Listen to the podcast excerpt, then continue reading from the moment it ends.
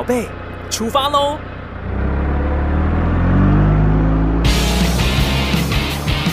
亲子加油站，帮您加满教养正能量。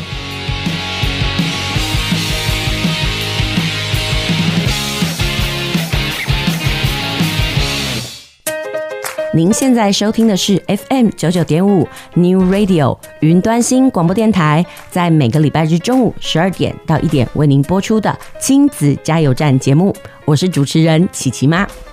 又到了我们每周一次的午餐约会时间哦。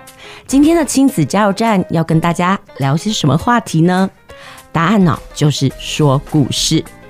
近几年来啊，说故事这件事情突然变得非常的炙手可热。嗯，举例来说啦，像坊间呢，就有些写作呢强调用故事来教学，然后又有些表达力强调要使用到故事力，连这个老师上课呢都充分运用了说故事的力量。其实呢，这个说到说故事这件事情呢，就有一本书哦，叫做《说故事的力量》，然后它的副标题啊叫做“激励、影响与说服的最佳工具”。哪天有机会呢，琪琪妈再来为听众朋友好好的介绍这一本书。呃，今天呢，我们邀请到的一位来宾哦，就是故事爸爸，很特别吧？因为绝大部分呢，到了学校来担任故事职工的，几乎都是故事妈妈哦。而这个故事爸爸可以说是非常的稀缺啊，所以呢，今天呢，我们就邀请到一位故事爸爸来到我们的节目现场呢，来跟我们做一些呃他在说故事呃过程当中的分享。不过在正式进入访谈之前呢，我们先来听听这个礼拜的学生街访吧。我们来听听看，到底孩子有什么样的话要说？亲子传声筒，我有话要说。请你听我说。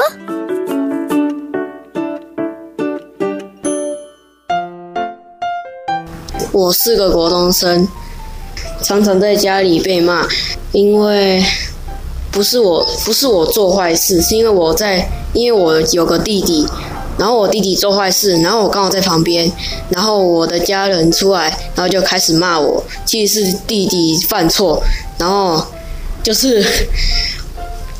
好像变成我的错一样，然后弟弟就一直在旁边一直骂骂我，然后就是觉得可以先查好查好事实再再骂人。我的妹妹总是她在看平板的时候，我正在专心的看我的电视，突然间她把平板收了起来，爸爸妈妈就会要求我将电视转成卡通，转成两个人都能一起看的节目，但是卡通根本就不是我想要看的节目啊！爸爸妈妈怎么总是就不了解我的心里在想什么呢？其实，对家里有两个子女以上的家庭来说，这个手足的议题真的是一个让所有的爸爸妈妈都很伤脑筋的话题。这个兄弟姐妹吵架真的是在所难免啦，尤其是这个同性别的手足，几乎所有的事情都可以是他们争吵的话题哦。而这个琪琪妈家里面呢，就两个男孩，他们几乎就是三天一小吵，五天一大吵。男孩的吵架哦，其实并不像女孩哦，就是那种拌嘴而已。他们几乎是全武行，打起架来吼，可以说是不留情面呐。看得妈妈我是胆战心惊，很怕他们会因为这样挂彩送医啊。有人说呢，这个小孩吵架，大人不要插手；也有人说啊，在这个调解的过程当中呢，家长的态度很重要。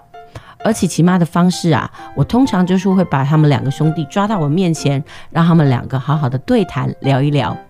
也许在过程当中，我会当当和事佬，也许是帮他们来厘清他们到底吵架的原因是什么。有时候吵架可能不是当下的那个点，它其实还有很多背后的纠结跟因素。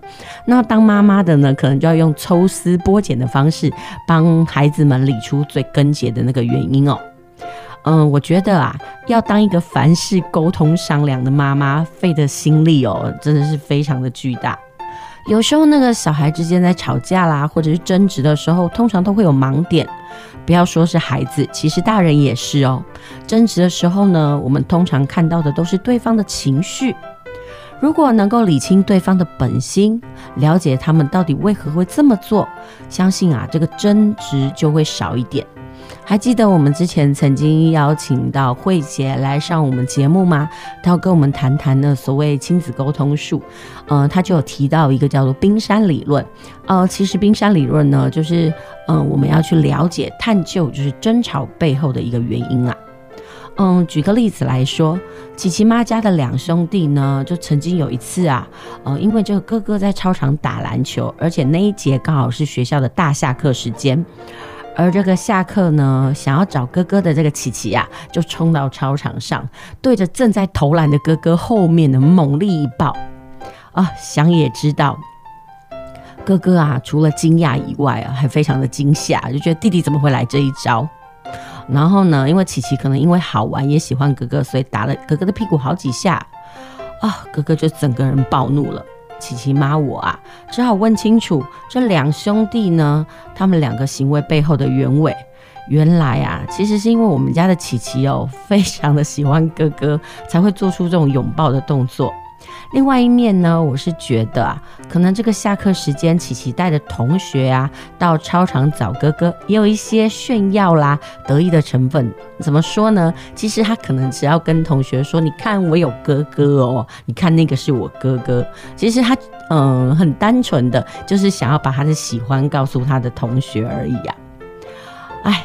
没想到这弄巧成拙，竟然演变成他们两个在面大庭广众之下，在外人面前的那个争吵啊！其实琪琪当然有她的委屈啊，哥哥也有他的意见呐、啊。那身为妈妈的我啊，只能邀请这两方来同理对方的心情跟立场，思考一下为什么这个琪琪单方面的示爱会让哥哥这样暴跳如雷。那同时呢，我也让哥哥理解哦，琪琪喜欢他的立场。总之啊，琪琪妈只能说，要接住孩子的情绪，真的是生活无处不是机会。其实要好好的把握，那这个东西也是需要练习了。好啦，那接下来我们先欣赏一段音乐，等一下再来进行今天的大概来读菜单元。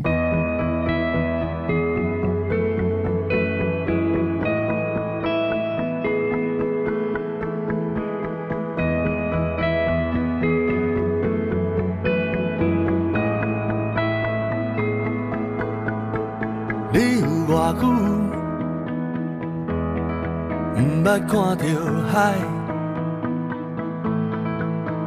你有偌深的思念，无人知。你有偌久无食着妈妈煮的菜，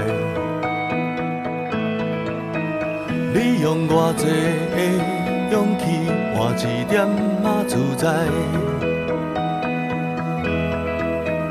你有偌久毋捌这感慨？你用偌深的爱来忍耐？你有偌想要听到阿爸的谅解？你有偌济的心事？想要予因知，我返去当初离开的所在，彼个少年时的梦，敢也有藏伫心内。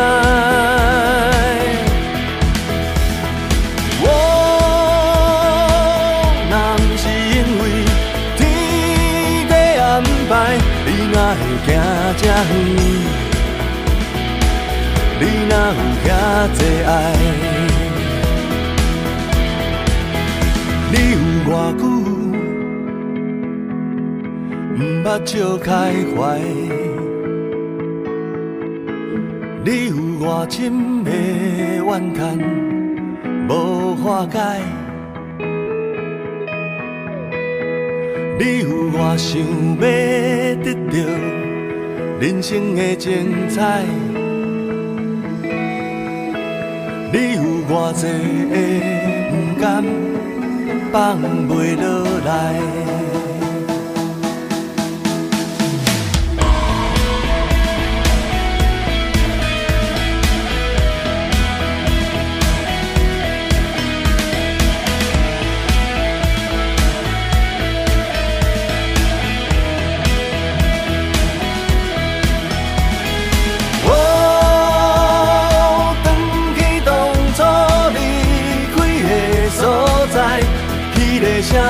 是的梦，敢也有藏在心内？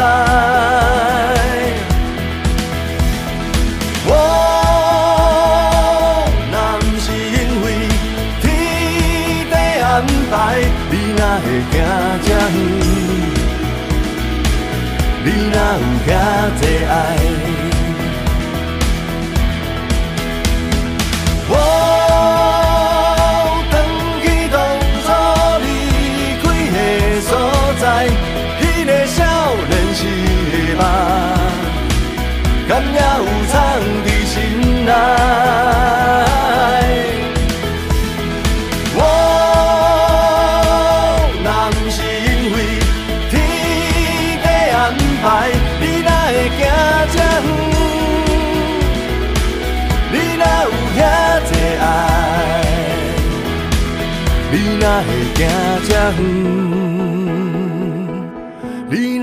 哪有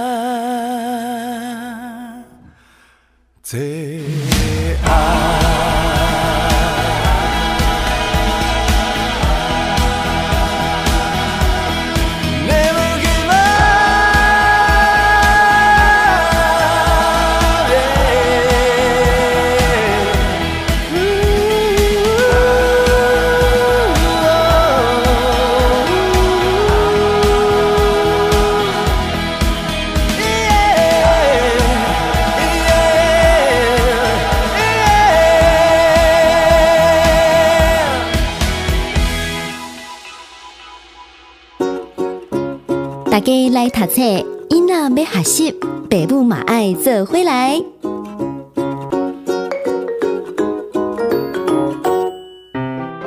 继续回到我们的节目，您现在收听的是 FM 九九点五 New Radio 云端新广播电台，每礼拜中到十二点到一点为您播出的亲子加油站节目哦，我是主持人琪琪妈。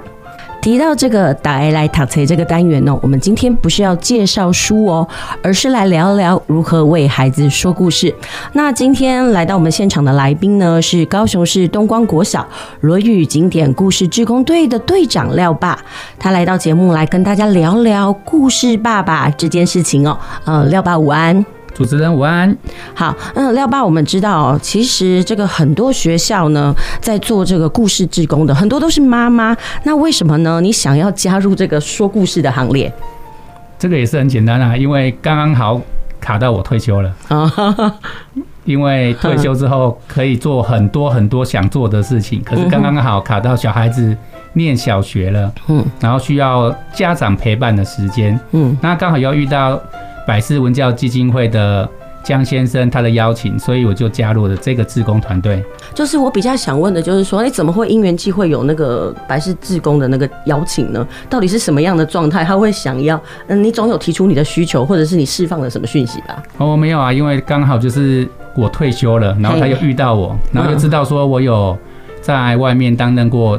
教官的这个职职务，所以他就觉得说我应该可以来说故事，蛮适合的，因为不会有陌生感出现。好，那你可以跟我们大家讲，就是你说故事的经验大概几年？那退休大概几年了呢？今年退休刚好满六年。哇，好幸福哦，能够这么早退休，而且小孩还是国小阶段呢。对，刚刚好，刚刚好就是小孩子念一年级的时候遇到文教基金会，所以刚好他们的邀请，然后到小孩子班上说故事。嗯哼，嗯，那你一开始就是跟他们就合作，然后直接就到班小孩班上说故事了吗？没有呢，我觉得基金会它还不错哎，它还有培训的这个课程，嗯哼，就是让我们先观摩之后呢，然后再决定说到底要不要做故事。那我也有阵子之后，我也是先学习了一阵子，然后到其他学校去说故事，说了半年左右，然后才开始在自己小孩的班上说故事这样子。哎，为什么没有一开始就在自己小孩班上啊？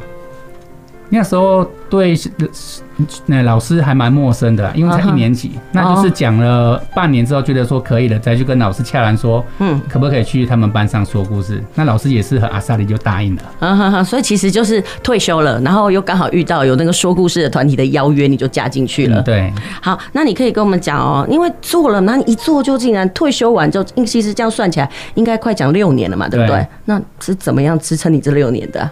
没有，其实我觉得陪伴小孩真的是很很重要的一个观念。嗯哼，因为之前都在军中，那刚好小孩子在六岁之前，呃，刚好也是陪伴的时间呐，所以之前也不常不在家嘛，嗯、那刚好趁这个时间，也顺便说了解一下说。在学小孩子在学习的状况，嗯哼，刚好在学校的状况。那我问你哦，就是你可以比较一下，就是还没有当这个志工爸爸之前，跟孩子的那个相处的品质，跟当了志工爸爸有了这种陪伴之后，差别有什么？感情一定会更融洽的啊。嗯，那相对的，他们也会。黏在你身上，那你们跟我们讲一下，就具体的说，就是那时候你还可能嗯、呃、还在军中，还在忙碌的时候，小孩子跟你的关系，跟你去当了故事爸爸之后，那两个的差别是什么？其实可能是军人的关系吧，就按照正常的这个模式，然后聊聊天。嗯然后不会有隔阂啦，不会那么陌生，嗯，然后也不会那么严肃，嗯。那说了故事之后，会想比较多的东西啊，嗯哼，就是跟孩子的那个关系会更亲密嘛。对，一定会的。哎，其实我要问一下，廖爸，你有几个小孩？两个小孩。哦，那性别呢？都是男，都是女生。哦，都是女生。哎，有因为说，哎，你到他们班上去讲故事之后，小孩有什么样特别的分享吗？没有呢，小孩子的 小孩子分享哦，他们就会觉得说，哇，爸爸很厉害啊，或者说你别人都会说你爸爸怎么那么好，都会来我们班上，然后就会去羡慕，嗯，这样子。哦，这其实不错哎，就是哦，那个我让我的孩子感到骄傲，嗯，因为其实我们刚刚有提到一件事哦，嗯，你你觉得在亲子的相处过程当中，陪伴很重要，我们来聊一聊，你觉得陪伴的重要性在哪里？因为。你可以去了解说小孩子的个性啊，他的发展啊，而且不会说让他倾向说比较负面的状况。嗯哼，因为我觉得说跟他们相处，你不会有隔阂啦，重点是隔阂。嗯哼，然后很亲密，感觉很亲密。嗯哼，因为我们家小孩子还会常常亲我。哦，如果照这样推算，你看哦，你小一的时候，他们小一的时候你刚加入嘛，然后讲到六年，现在其实应该已经是高年级了。对，六年级。因为有时候人家说小孩子就是越迈入青春期，跟父母的那个距离会越来越大。你觉得你有任何的差别吗？没有呢，我们家小孩子还蛮黏我的。嗯哼，那你觉得是跟你去说故事，还有这种？紧密的陪伴有关系吗？也是有，我觉得陪伴真的很重要。嗯哼，哎、欸，那我们知道，其实很多人去学校讲故事哦，就我以往的接触啊，很多人都是讲呃那种绘本的故事，但是你刚刚讲的，你好像是讲那个《论语》经典故事。对，呃，我想要知道，就是说你为什么要选这种，而不是选一种人家平常就是很好操作，就一本书我讲一讲啊，然后又有图啊，你是选择那种章句来讲？其实这个东西跟小孩子那时候，我们很少就带他们去读经班，他就接触《论语》这本书。嗯哼。那接触完之后就觉得说，哎，其实这样子操作好像蛮方便，而且绘本的部分，嗯，感觉好像比较没有挑战性。还是你觉得，因为太多人都讲了，我要走一条不一样的路？没有呢，因为我觉得 其实每个人都有他自己的专长了。那刚好就是说有接触到这个，然后，嗯，说真的，讲这个东西还真的要。好好的去思摸索，而不是那么简单、嗯、哦。说到讲故事不简单这件事情哦，我就要提到很多妈妈，我们都会觉得说，哎，你平常在家里就有帮小孩讲故事啊，然后他们就觉得，啊，不要不要不要，那个讲自己的小孩还可以，但是要对别其他的小孩讲，他们觉得嗯，就有点困难。你个人觉得嘞？分享一下你刚开始进入这个讲故事这个领域哦。虽然你是教官，平常就要训小孩哦，有这样的经验，但是讲故事它是一种很柔性的啊，你觉得有什么样的不一样？因为讲故事跟讲绘本，我觉得一个是操作起来真的会比较简单。可是讲《论语》故事的话，你变得说你之前的经验值，嗯，就是说你对一些相关古古老的那些故事，你要很熟悉，嗯哼。那如果说你不熟悉的话，你讲起来就会有点卡卡，嗯哼。重点是，你如果没有去融会贯通的话，会卡得更严重。哦，怎么样的卡法来说一下？因为。你会想说奇怪，我讲这个故事，它的典故是什么？然后你会有点很怀疑，说我到底讲对还是讲错？哎，有一句话叫做“教学相长”哦，就是我们在教小孩的过程当中呢，我们自己也会有收获啊。你觉得你的收获是什么？哦，超收获超多的，因为呃，我之前是讲一个班，然后慢慢的隔壁的老师也认识了，就讲两个班，到最后一个礼哎两个礼拜讲五个班。那两个礼拜讲五个班，那这是怎么样的操作方法？怎么去轮的啊？就不一定是礼拜二了，就一二三四五，就是自己挑一天早上去那个班上，然后那个老师都蛮欢迎你去讲的，因为假贺到学本。哎，可以跟我讲，就是说那老师的那个接受程度到底是因为什么样子的假贺而红换？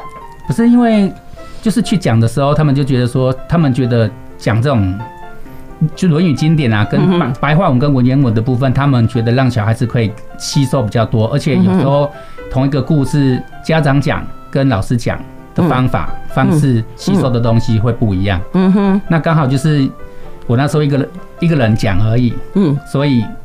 要吸收很多的故事，两个礼拜就要换一个故事。Oh. 那时候我真的是很累啊。哼不过还好，因为退休的关系，所以撑得住，是不是？对，没错，没错。不过有时候真的卡到每两个礼拜换一个故事的时候，嗯、你会很紧张。隔一个礼，隔两个礼拜都很紧张，很喜欢赶快下学期，好不好？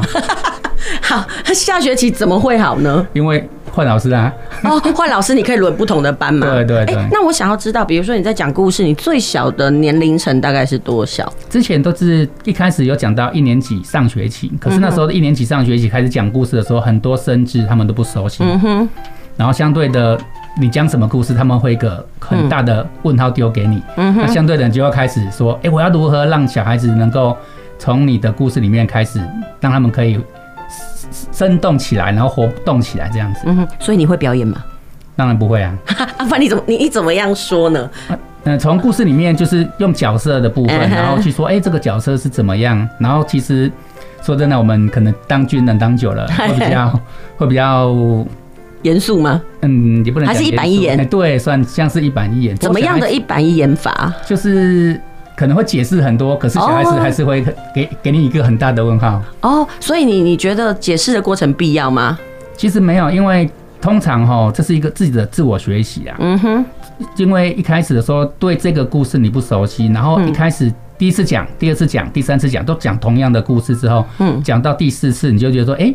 其实我还可以往哪一个方面去增讲、增进、增加，然后变成更活泼、更生动。所以通常我是觉得讲到第四个班的时候，那个班级他才是最幸福的，因为我已经开始熟悉了这个故事，会这样子。好，那我们先休息一下，我们先听一段音乐。等一下我们再听听廖爸来告诉我们大家，通常他应该怎么操作。我们让廖爸实际演练一下，给听众朋友了解一下。好，我们等一下回来。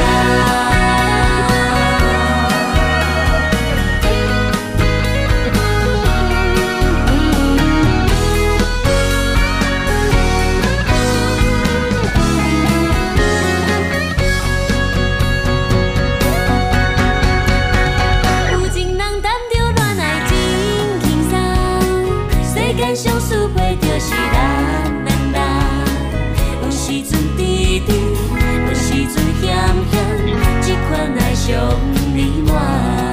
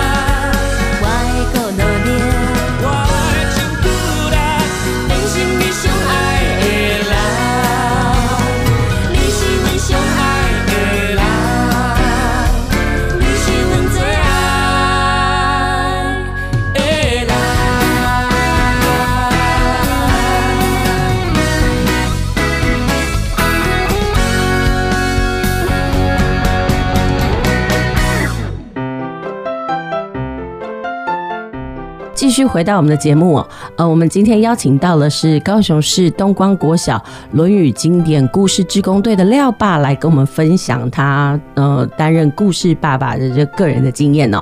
那刚刚我们就已经聊到，在上一段的节目，我们知道那个故事爸爸呢，他是因为退休的关系啊，所以加入了这个说故事的行列。那接下来呢，我们要请那个廖爸来分享一下，通常他都是怎么样跟孩子来说故事？因为说真的。讲故事这件事情，还是有很多家长呢觉得很不好意思。即使那个对象呢就是小孩子，但是人总是有那个关卡。呃，我其实要分享一下，像我第一次去讲故事的时候，是我孩子一年级的时候。其实平常我就是靠讲话为生，但是你叫我要去跟小孩子讲故事的时候，因为我会担心小孩子就说啊，好无聊哦。或者是说，哎，我讲的话小孩子不买账，其实心里会有很多的小剧场，甚至呢，要选什么样子的绘本去跟孩子讲的时候，我还有一个担心的点，就是说，哎，会不会我在讲的时候，那小孩已经听过了？然后呢，你知道吗？当你讲一个小孩都听过的故事的时候，那个挑战还蛮大的，因为一定会有小孩子给你破梗。那你这边苦心安排的所有的那个细节桥段啊，然后呢，爆点都会被那个小孩给破坏殆尽。那除非。所以你有很好的临场力啊，不然你通常会被因为小孩子频频打断哦，然后呢，搞得你这场演出呢变得很糟糕。所以我觉得其实有很多的面向要来讨论。好，那可不可以就请廖爸来跟我们大家分享一下？就是说，哎，你通常都怎么样来操作讲这个《论语》经典故事的过程？好，假设你现在已经进到教室，你第一步骤你会怎么做？哦，一开始的时候非常的简单，就开始先把。板书就写好，先写好。比如说写写一段我们要讲的《论语》的章句，他讲完章句之后，就是请他们念，然后念完之后就问他们说，他们了不了解这个意思？那相对的，才二年级嘛，怎么可能会知道呢？嗯，所以就开始慢慢的先去解释，然后去。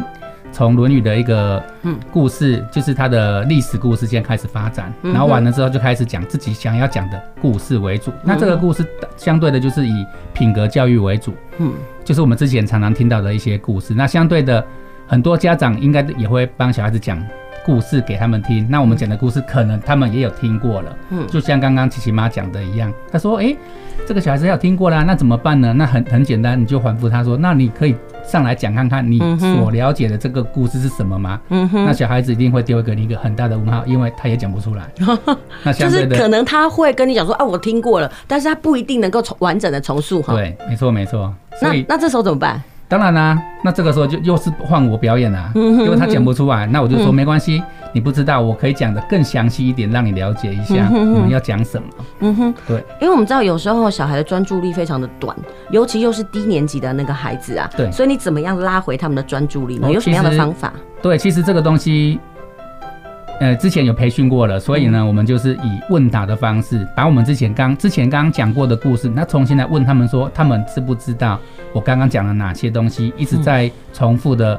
再让他们了解，说我讲了什么样的故事，那里面的人物啦、历史啊、由来啦，嗯，或是一些章句啦，他们熟不熟悉？让他们一直重复的去了解，说我们想要讲什么。那另外一个重点就是在品格教育的方面的，嗯哼，对，因为相对的，我们也是很希望小孩子变好，然后去讲故事。也是让他们有所成长嘛。哼哼哼，哎，那可以跟我分享一下，就是说，哎，你就像你讲的，嗯、呃，你进到教室之后，你就会在黑板上写板书，讲你今天要讲的那个章句。对。那你会希望孩子把那个句子背下来吗？还是你会做怎么样的操作？呃，通常我们写板书的话，说是短的《论语》伦理的那个，比如说“子谓公也长，可弃也；虽在雷泄之中，非其罪也，以其子弃之。”这个东西谁会知道？对，我们家长都不可能会知道了，小孩子怎么会知道呢？那是我们会希望说，他们先去背一些比较有难度一点的。那利用这短短的十分钟，他们如果能够背下来，当然是最好啦。嗯。那背不下来也没关系啊，至少说让他们了解我们所背的、嗯、我们所了解的这个《论语》的文言文当中经典故事当中，他们可以了解多少东西？嗯哼，好，那我们就以刚刚那个那个章句来讲哦，呃，就是你你会怎么样去解释这样的故事？因为好，因为如果说我们没有板书，然后家长呢也不知道那些字是什么的时候，其实就是跟小孩子对于那些字，呃，是一样的不了解。那你会怎么让孩子去了解这个章句的意思？你会怎么做？我们就实际来做一下，比如说现场就是小朋友，你会怎么开始？一开始的时候，我就会子谓公也长，可弃也。子谓就是孔子说，公也长这个人可以把我的小孩子嫁给嫁娶给他。子谓公也长，可弃也。虽在雷泄之中，什么是雷泄？你们知道吗？小孩子他们一定是不知道嘛。那雷泄呢？以古时候来讲，这就是一种绳子。那你被绳子绑起来代表什么东西呢？然后就开始问小孩子，然后顺便问答，让他们有点印象。那雷线呢，就是一种绳子。那古时候被绑起来，就是代表他犯了案子了。就是说你在问他说雷线就是被绑起来，你是直接讲答案，还是让他们七嘴八舌的猜呀？一定是先猜啊，这样子他们才会有专注力啊。嗯，哎，通常他们在猜的过程东西，那个过程如何？猜的时候，猜的部分其实。因为它可能比较难吧，雷泄这个东西，他们可能比较不懂、不熟悉。但是我们会慢慢提醒他，这是一种绳子。那你古时候被绳子绑住是什么呢？那小孩子就开始猜了。啊，他犯了法啦，他杀人了啦，什么都会讲。那我们就说，对，没错。所以我们不能怎么样怎么样，开始就是一个品格教育，我们要做好怎么样的事情。好，完了之后，所以在雷泄之中，非其罪也，非其罪也就是不是他的过错啊。嗯。以其子，其实我还是愿意把我的小孩子嫁娶给他。那我们就会开始问他说：“诶，为什么孔子还是愿意？他犯了法了呢？孔子为什么还是愿意把小孩子嫁娶给他呢？”嗯，对啊，所以很多东西慢慢的让他们会去思考，让他们去思考说：“诶，为什么孔子会这样子讲？”对，因为其实你看哦，非以那个什么可以以子妻之那个妻啊，其实一般来讲，小孩就会觉得是名词。但是我觉得在文言文里面，它有一种修辞学叫转品，所以我们就跟孩子说，妻它配的动作是什么？嫁，就是嫁。所以可以，我们我觉得可以在这个样的过程当中跟小孩说，哎，这就是文言文的方式。因为其实哈，有一派的家长他会觉得说，呃，读经这件事情哦是固化孩子。那我们这边有什么样子不一样的看法？其实我们这种东西也不叫读经呢，因为我觉得读经只是让他们知道东西，让他们先把东西背起来而已啊。但是以后慢慢的，你只要遇到这些文言文，他可以马上拿出来用，因为他已经有背过了。嗯哼哼。对我们的观念是这样子的。嗯，哎，那比如说你现在在操作，你曾经说过一年级上学期很难操作，那最好操作的大概是哪一个阶段的孩子啊？二年级上学期之后，就因为有讲过之后，他们就开始很好。操作了，因为他们已经对生字单字的认识很多。嗯，那相对的，在跟你回应的部分，比如说举手发言的部分，嗯，那种就会比较踊跃。嗯哼，对，尤其是小孩子，他们呃知道说这个老师的特性之后，他会觉得，哎，我要常常去举手，然后老师就会。点你，然后就会加分。嗯、他们喜欢这样的氛围氛围。嗯，哎、欸，除了是听故事哦，我觉得好像就是有问答的方式，是不是可以训练到孩子的表达能力啊？那是一定的啊，因为有很多小孩子他非常不愿意举手。嗯、那相对的，我们会去诱导他，哎，请他们，然后带起那个气氛的时候，他们才会有那个勇气啊。嗯哼哼，因为这个是非常重要，因为有些小孩子他就。死都不举手，为什么会这样子？就搞不清楚。可是慢慢的你去诱导他，哎、欸，慢慢的一年第一堂课、第二堂课、第三课堂课之后，哎、欸，他会举手了耶，那是非常棒的啊。嗯哼哼。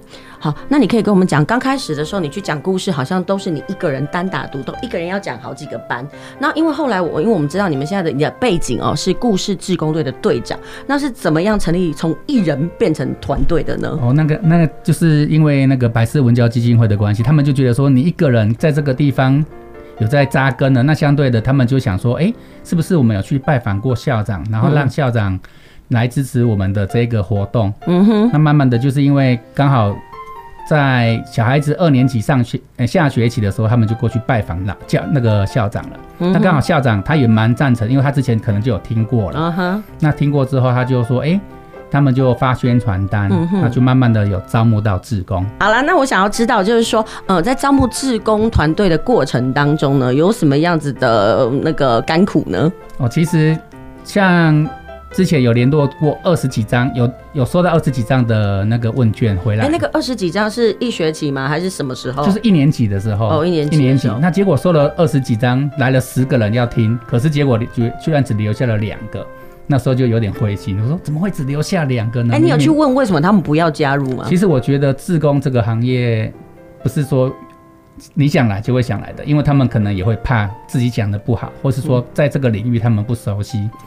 嗯、那相对，其实我觉得你听久了、看久了，应该也会慢慢的变熟悉，而且重点，你有成长啊。嗯哼。他们可能没有想到说我要如何成长吧。嗯哼。因为家长不成长，教育永远做一半。真的？为什么有这么大的感触？说一下。因为。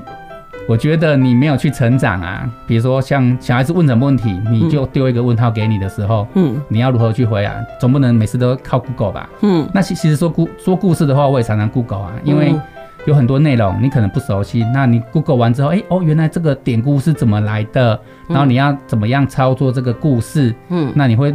渐入佳境，这样子是最好的，嗯、就是自己的成长啊。嗯哼，呃，就是你可能刚开始讲是为了自己的孩子，后来可能就不是了嘛。但是这些故事，你家的小孩都听过吗？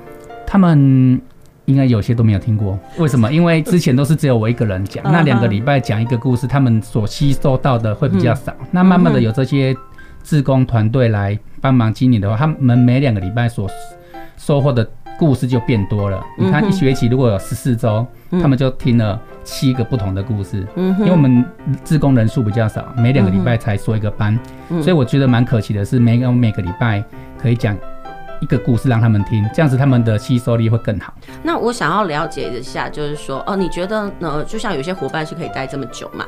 那你觉得他们能够支撑这么久？你觉得原因是什么？你们有没有一些共同点啊？有，觉得我觉得他们为什么会想要留下来？因为小孩子都已经二三年级，三年级不讲故事，为什么他留下来？我真的很佩服他们。嗯，至少说。他们也是为了下一代，可是我觉得他们很很有佛心的时候留下来了嘛。嗯、那讲这些故事对他们来讲也是轻而易举的故事，对，轻而易举啊。嗯哼哼，对啊。哎、欸，我想要问哦、喔，就是说，其实到每一个学校去成立这种志工团，其实也不是每个学校都有。刚刚、嗯、你讲哦、喔，你你现在的学校，呃，你孩子的学校是因为校长很支持，那你觉得校方的支持态度？有很大的关系吗？有，我觉得有很大的关系，因为我们之前就有想要去另外一个学校讲，可是那个学校他们有很多的因素，嗯，他们会排斥，嗯哼，那相对的就没办法进去了。排斥的理由是什么？你听过的？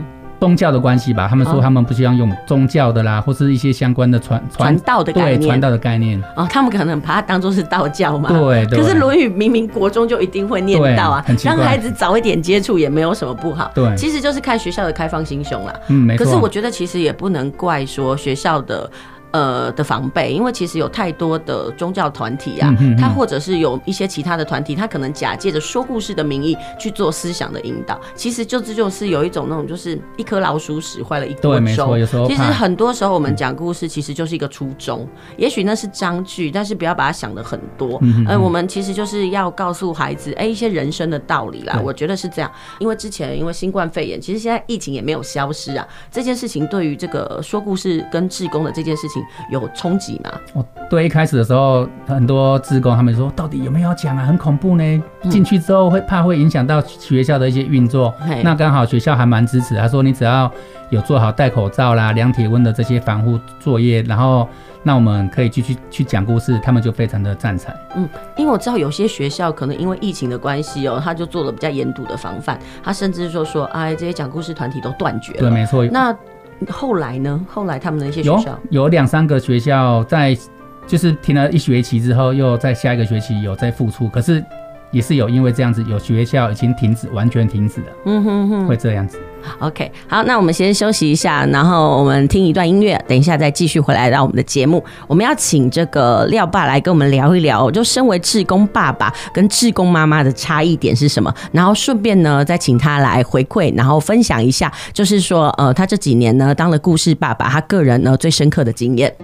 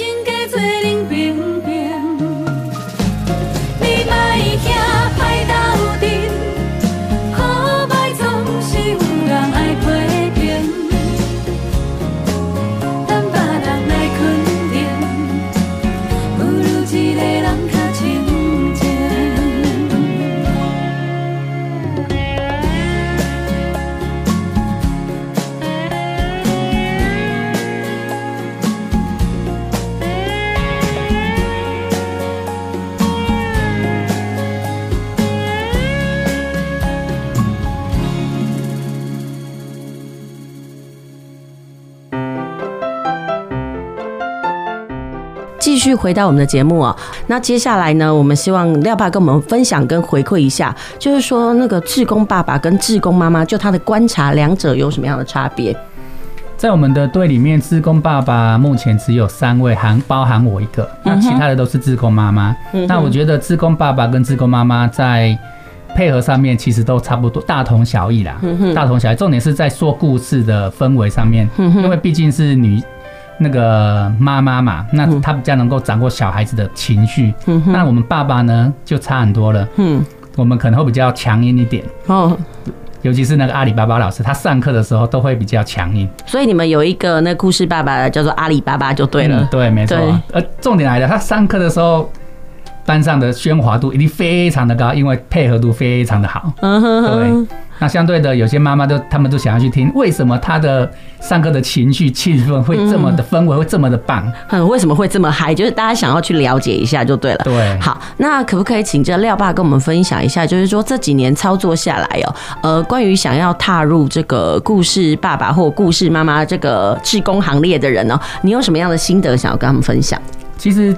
这个工作其实没有那么困难，只是说大家都会把它想的好像很困难，因为其实有很多传统故事，大家其实都非常的熟悉了。那你很本来就很熟悉，只是说你没有去深入了解，说哎，我如何破口？对，然后去了解，然后去衍生。那如果说你要想办法去了解到去衍生的话，你就会很轻松的去操作。尤其是我刚刚讲的那一段故事，我以前也没有接触过这个故事，那只是因为。讲很久了之后，就觉得哎、欸，我要如何的去增加，然后让他继续生动，然后让小孩子说哎、欸，让他们了解说我们想要让他们了知道什么东西。嗯哼，对，这是一个很大的知识的成长啊，尤其是自己啊。嗯，以前根本就不会啊，可是到后面哎、欸，你就觉得说其实根本就不用怎么样的去准备，就已经把这个东西给操作出来，然后去让大家说觉得说哎、欸，这个故事他们很有印象，而且下次看到你。他们会觉得，哎，就马上说，哎，你是什么什么老师？比如说俊彦老师，哎，这这之前有来讲过，哎，好棒啊！他们会这样子。嗯哼，所以这就是你的那个经验的一种分享，对，对。其实我觉得他们你们不用去紧，嗯，这些家长他们其实都其实不用去紧张啦，因为其实你越紧张，你想要生出来的东西就越少嘛。那但是你相对的，你去操作熟悉了，你熟悉之后。你就觉得说啊，原来我可以这么厉害，嗯哼，对，就是当小孩的偶像就对了，对。哎，可不可以分享一下，就是说你在讲的故事当中啊，呃，你有没有发现有没有什么特殊的例子可以跟大家分享一下？就是什么孩子的转变啊，或者是你在讲的过程当中有什么让你觉得嗯？每个小孩，因为其实都来自不同的家庭嘛，对，有没有什么有让你有撞击的那种感觉？嗯，其实一开始的时候有讲到某些班级，那这些小孩子他们的反应不一样，每个班级反应都会不同。但是有些小孩子他就很奇怪，老师都会特别去交代说，哎，这个小孩子他每每个小孩的特点不同，那他这个小孩子会怎么样？怎么样？我们因为可能也讲久了，讲习惯了，但是慢慢的你只要去引导他，然后相对他也会给你反馈，比如说你问他问题，然后他就会。跟你回答相对的，嗯，这些问题真的是有的时候比较天马行空啊，嗯、然后有些比较以偏概全啊，或是比较偏激也会有，嗯哼。但是慢慢的，你只要去慢慢去用品格教育去慢诱导他，让他们去产生正确的观念，我觉得对他们来讲是一个很大的成长。嗯哼。哎、欸，那我想要知道，就是说你来当志工这件事啊，除了是你个人，呃，因为退休，然后时间相对比较多以外，你们家人的支持度如何？其实他们一定非常赞成的啊，因为他们觉得我很闲啊。我觉得我应该请廖妈来到现场，来跟大家聊一下，就是说，哎，老公去当这个故事爸爸之后呢，然后有什么样子的转变？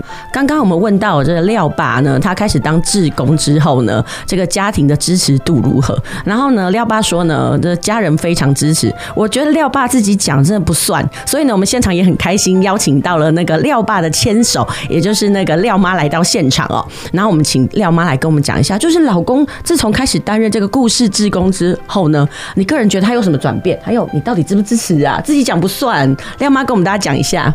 呃，主持人好，嗯，我觉得我老公来做这个，我还蛮支持的。怎么说？因为我们本来在孩子小的时候就有加入读经班，然后他们读的经典是只是背诵，是没有解释的。嗯，然后他嗯。老公来讲经典故事的时候，他会深入去了解，然后就可以解释给小孩子听，然后他们就觉得，哎，这个是我之前背过的，原来它是这个意思，然后它的经典是这么有趣。嗯哼，哎，你可以跟我们大家讲一下，就是他还没有去当故事爸爸前，跟那时候还是当职业军人嘛，就当职业军人跟故事爸爸在你们家的陪伴跟家庭亲子的那个关系上有什么不同？我觉得老婆比较敏感，应该比较能够知道那个差异，老公一定会觉得啊，我什么差啊，你你个人感觉。呢有什么样不一样？嗯，他刚嗯，他在当职业军人的时候，应该是军人的个性吧，就比较一板一眼，嗯哼，就是比较硬一点，是不是？对呀、啊，然后对小孩子教育就好像在管军人一样。好，那个那个东西的那个差异度其实非常的明显，对不对？对。哎、欸，可不可以举例一下？就比如说哪一件事情，就是当他还在当职业军人的时候，跟当故事爸爸之后的那种操作方式的差异度在哪里？可不可以有什么样的经验可以讲一下？嗯，比如说小孩子如果做了一件错事，然后在当军人的时候，他可能就会一板一眼就跟他讲说，你应该要怎么做，你不可以怎么做这样子。Uh-huh. 然后讲了故事之后，他反而会用其他的例子来跟小孩子说。哎、欸，廖妈可以跟我们大家讲一下，就是说，呃，这廖爸担任了故事职工之后呢，他在小孩的沟通上有什么不一样的地方？嗯，他当了职工之后，嗯，他就不会像之前那样这么强势的、嗯，只是跟小孩说你应该要怎么样，不应该怎么样、嗯。然后他会比较引用经典的，比如说《弟子规》里面的父母呼应互还、嗯，他就说小孩子。结果叫半天都不来，要不然就是好啦，等一下啦，然后他就会跟他讲这一句，然后就跟他讲说，你看哦，那个我们的前人啊，我们的圣贤啊，都有说哦，父母叫的时候呢，你就要赶快来看看是不是有什么事情要交代，然后那父母叫去静听啊，父母在跟你。指导的时候啊，你就要听，即使你有觉得不合理的地方，你也要和颜悦色的把你的想法讲出来。那父母有可能就会接受你的说法。意思就是说啊，自从当故事爸爸之后，你觉得他的人变得比较柔软，对不对？对，在亲子的沟通品质上，哎，是不是争执啊、火爆就会少很多？对啊，这脾气改的比较多。哎，小孩有没有什么样子分享跟你说？哎，妈妈，我觉得爸爸变了，有没有这样子？嗯，因为女儿嘛，女儿应该跟妈妈比较亲，妈妈比较能够听到实话。对，嗯，之前就是嗯脾气比较暴躁，嗯，对啊，然后小孩子会比较怕他，然后志工当了志工爸爸之后，嗯。变得比较柔软，嗯哼。小孩子每次现在要睡前都要去亲亲他，他那个很爱爸爸，要然后晚安这样。所以你非常的赞同他加入志工，而且当志工爸爸这件事情哦。所以他讲的真的没有骗人，对不对？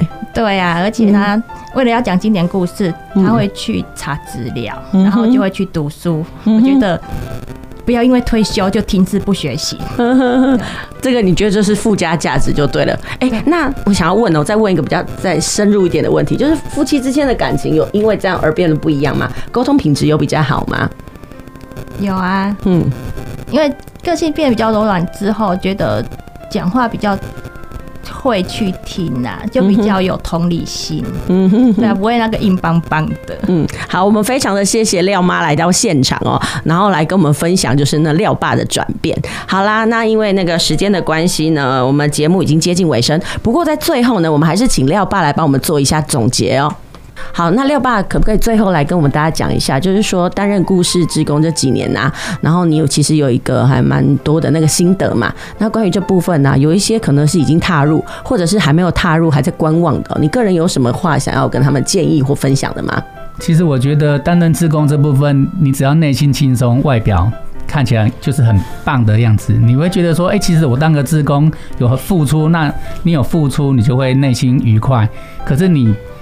相对的就会变成说，哎、欸，其实我来这边做一些事情，让小孩子开心，我自己内心也开心，那是非常棒的啊。那你也不要觉得有什么困扰，嗯哼，因为我觉得你肯来，你就会有收获，嗯哼。我们非常谢谢廖爸今天来到现场与我们进行的分享哦。下礼拜别忘了继续收听我们 FM 九九点五 New Radio 云端新广播电台，在每个礼拜日的中午十二点到一点为您播出的亲子加油站节目哦。希望你喜欢我们今天的节目内容，我们下周同一时间再会。